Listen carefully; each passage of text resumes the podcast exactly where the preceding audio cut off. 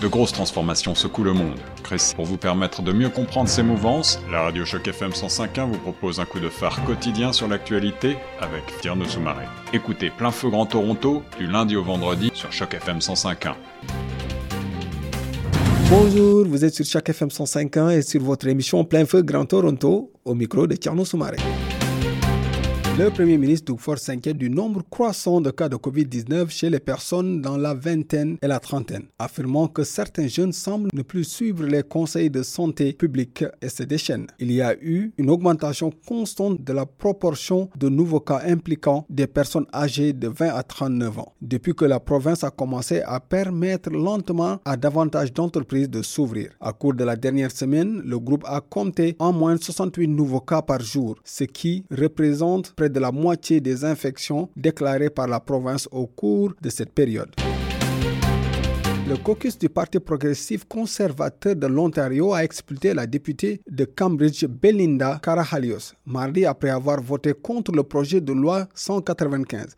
Le projet de loi intitulé Réouverture de l'Ontario est à sa troisième lecture et prolonge les ordonnances prises en vertu de la loi sur la gestion des urgences et la protection civile, permettant au gouvernement du Premier ministre Doug Ford de maintenir les mesures d'urgence en place pendant un certain temps sans les mettre aux voix à la législature. Dans une déclaration à CBC News, le bureau du Premier ministre a confirmé que Karahalios ne siégerait plus avec le caucus du parti PC. La première priorité de notre gouvernement est la santé et la sécurité de tous les Ontariens et Ontariennes et le projet de loi 195 est une mesure législative importante qui protège chaque citoyen dans la pandémie. Le gouvernement de l'Ontario a rendu public la version finale d'une stratégie concernant les appâts qui vise à protéger les lacs et rivières des dangers des espèces envahissantes et des maladies des poissons. Dans le cadre de cette nouvelle stratégie, le gouvernement établira quatre zones de gestion des appâts afin de limiter le mouvement des appâts vivants dans l'ensemble de la province. Il est d'une importance critique de protéger et préserver nos lacs et rivières pour les générations à venir, a dit M.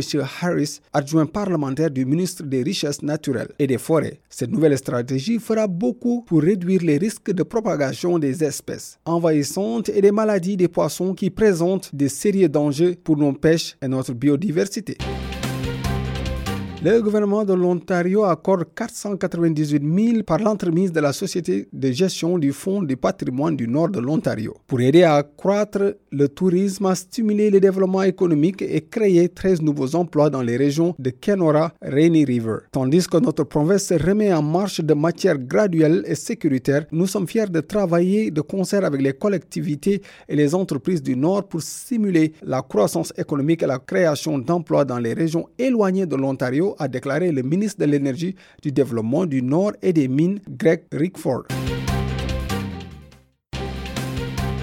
Le ministre Lecce a répété que sa préférence était un retour en classe à temps plein, mais sans exclure le scénario hybride qui permettrait de diviser les groupes et de faciliter la distanciation physique en classe. Le ministre Lecce a demandé aux conseillers scolaires de se préparer aux trois scénarios possibles pour la rentrée, affirmant qu'une décision serait prise lancement du début août sur le modèle retenu selon l'évaluation de la pandémie.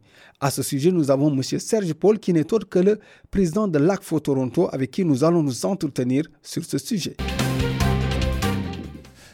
Bonjour, vous êtes sur les zones de chaque FM 105 au micro de Tierno Soumaré, toujours sur votre émission Plein Feu Grand Toronto.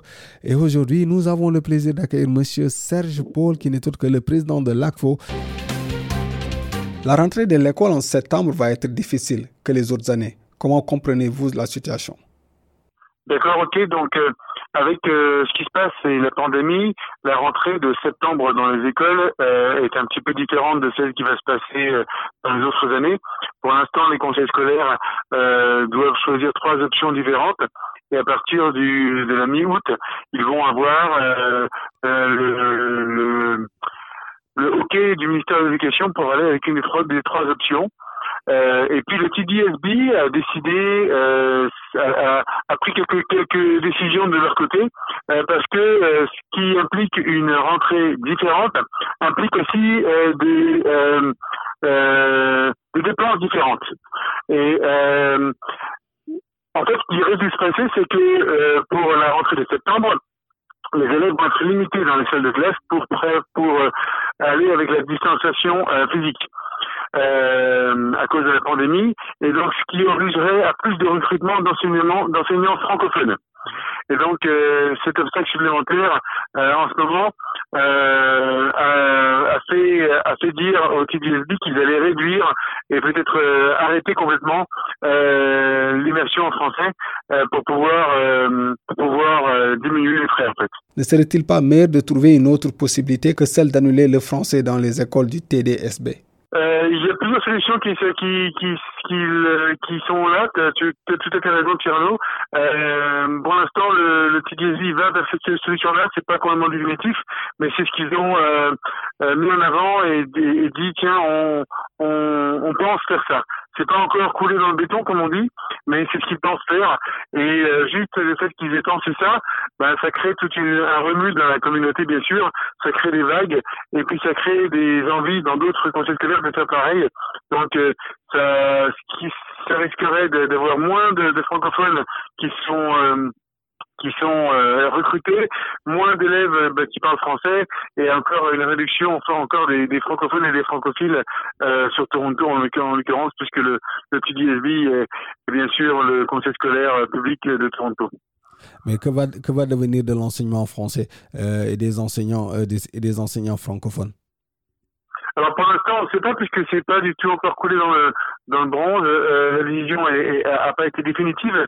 Ce sont des suggestions, mais si c'est le cas, euh, l'enseignement francophone sera que dans les écoles francophones entre guillemets, les, les deux conseils scolaires euh, publics qu'on a sur Toronto euh, conseil scolaire Monde d'avenir et conseil, et conseil scolaire euh, Via Monde. Euh, et ce serait les deux endroits où on pourrait encore euh, apprendre en français et non pas apprendre le français puisque ces deux conseils scolaires euh, éduquent en français et, n'apprennent pas le français en fait. Donc il faut vraiment avoir déjà un bon niveau en français pour venir dans ces, dans ces, dans ces écoles ne serait-il pas, ça, ça va être ça ma question, ne serait-il pas une façon de pouvoir juste séparer les autres chez les autres et les autres chez les autres? Euh, je ne sais pas si c'est euh, si, ça ferait une séparation, mais ça risque effectivement euh, d'avoir cette séparation, puisque euh, comme tu le sais, dans les conseils scolaires francophones, il faut être un ayant droit, ou faut, il faut prouver il faut prouver son niveau de langue. Donc ça va effectivement permettre à des élèves qui ont un niveau de langue français assez haut de venir peut-être euh, euh, apprendre le français euh, et être éduqués en français alors que les autres ne vont pas du tout avoir accès à ça. Donc ça peut être discriminatoire au niveau au niveau social au niveau culturel au niveau économique pour les, les, familles et les quartiers qui sont assez bas dans ces dans ces trois critères là le ministre de l'Éducation a demandé au conseil scolaire de se préparer pour les trois scénarios. Est-ce que l'enseignement ne risque pas d'en prendre un coup et comment vous voyez la faisabilité avec plus de détails?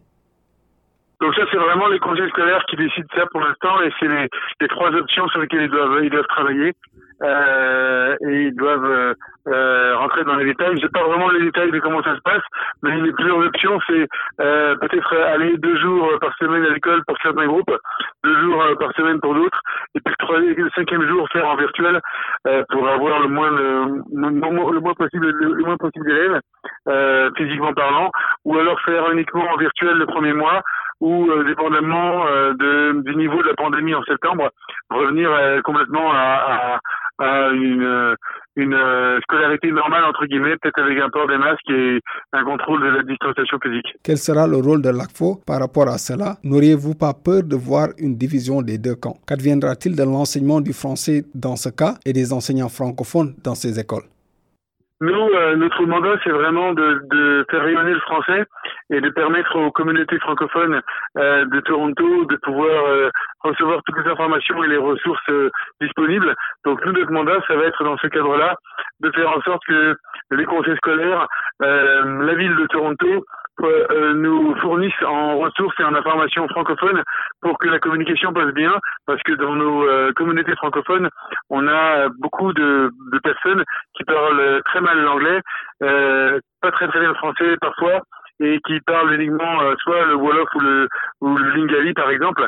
Et donc la communication par rapport à ces, à ces ressources-là et aux démarches qui vont se passer peut très très mal passer. Donc nous, notre démarche, et notre mandat à l'ACFO Toronto, ça va être de faire en sorte que les institutions que ce soit municipal ou scolaire, euh, fournissent euh, les informations euh, de façon correcte pour que tout le monde puisse comprendre ce qui se passe. Un autre événement que vous préparez avec le maire John Tory, pouvez-vous nous en dire plus? Donc, euh, on s'est rendu compte que euh, y a encore des difficultés pour avoir des ressources en français euh, par la ville de Toronto. ils se sont vraiment concentrés sur donner des ressources de façon at large.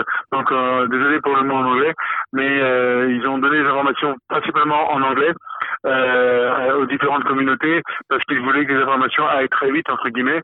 Et puis, ce sont, on leur a bien spécifié à l'ACFO et au comité des affaires francophones de la ville de Toronto qu'il fallait absolument qu'ils euh, adaptent leur communication de façon culturelle et surtout pour le français qui est la deuxième langue officielle euh, au Canada. Et parce qu'encore, on a beaucoup de communautés francophones qui parlent mal l'anglais euh, et, euh, et, qui ont besoin du français effectivement pour comprendre ce qui se passe. Donc, euh, on est très en, en, relation très forte avec le bureau de John Tory à Toronto, que ce soit par le comité des affaires francophones ou par l'ACFO. Et puis, on a réussi à trouver une date avec lui, donc le 24 juillet, où il va venir s'exprimer en vidéoconférence auprès de la communauté qui sera présente, une vidéoconférence Zoom. Euh, de 10h à 11h et peut-être midi, dépendamment du temps qu'il a, et il pourra répondre à toutes les questions qui seront posées en français. Lui va répondre de temps en temps en français et surtout en anglais euh, parce qu'il est pas, il est plus francophile, euh, donc il n'est pas confortable tout le temps pour répondre en français, mais il va faire son possible. Quels seront les thèmes à développer dans cette rencontre? Non, non au-delà du Covid, euh, toutes les questions sont euh, c'est ouvertes complètement et toute la communauté francophone de l'Ontario peut assister euh, à la conférence Zoom. On n'est pas obligé d'être membre de RECFO ou euh, faire partie ou être résident de Toronto. donc pour l'instant, il y a une invitation qui a été envoyée par courriel. Il y a une invitation aussi qui se trouve sur Facebook. Donc vous allez voir toutes les infos dessus. Le lien Zoom va bientôt être publié d'ici quelques jours. Euh, donc il suffira d'aller sur le lien et puis de se connecter. Et puis vous avez aussi la possibilité de poser des questions euh, à John Tory. Euh, et comme il risque d'y avoir beaucoup beaucoup de monde, on aimerait avoir la question un peu en avance euh, pour faciliter les réponses de, de Tory, euh, qui encore une fois n'est que francophile. Donc on attend vos réponses jusqu'à jusqu'au 22 juillet et vous pouvez écrire à secrétariat Ontario, pardon, secrétariat ACFO Toronto at gmail.com en un seul mot, je répète, secrétariat ACFO Toronto at gmail.com et vous nous envoyez vos questions et puis euh, elles seront posées à M. Tory pendant euh, la vidéoconférence. Il y aura aussi des questions en direct, donc euh, il y a les deux possibilités, mais c'est plus facile de poser d'abord ces questions à l'écrit par courriel. Merci Serge Paul, c'était un plaisir de t'avoir sur les zones de chaque FM 105 Merci chaque FM, merci Tierno. Allez, à bientôt. Bye bye. À bientôt. C'est tout pour aujourd'hui. On se retrouve demain sur les ondes de chaque FM 105 ans au micro de Tcherno Soumaré. À présent, la suite des programmes sur la 105 ans.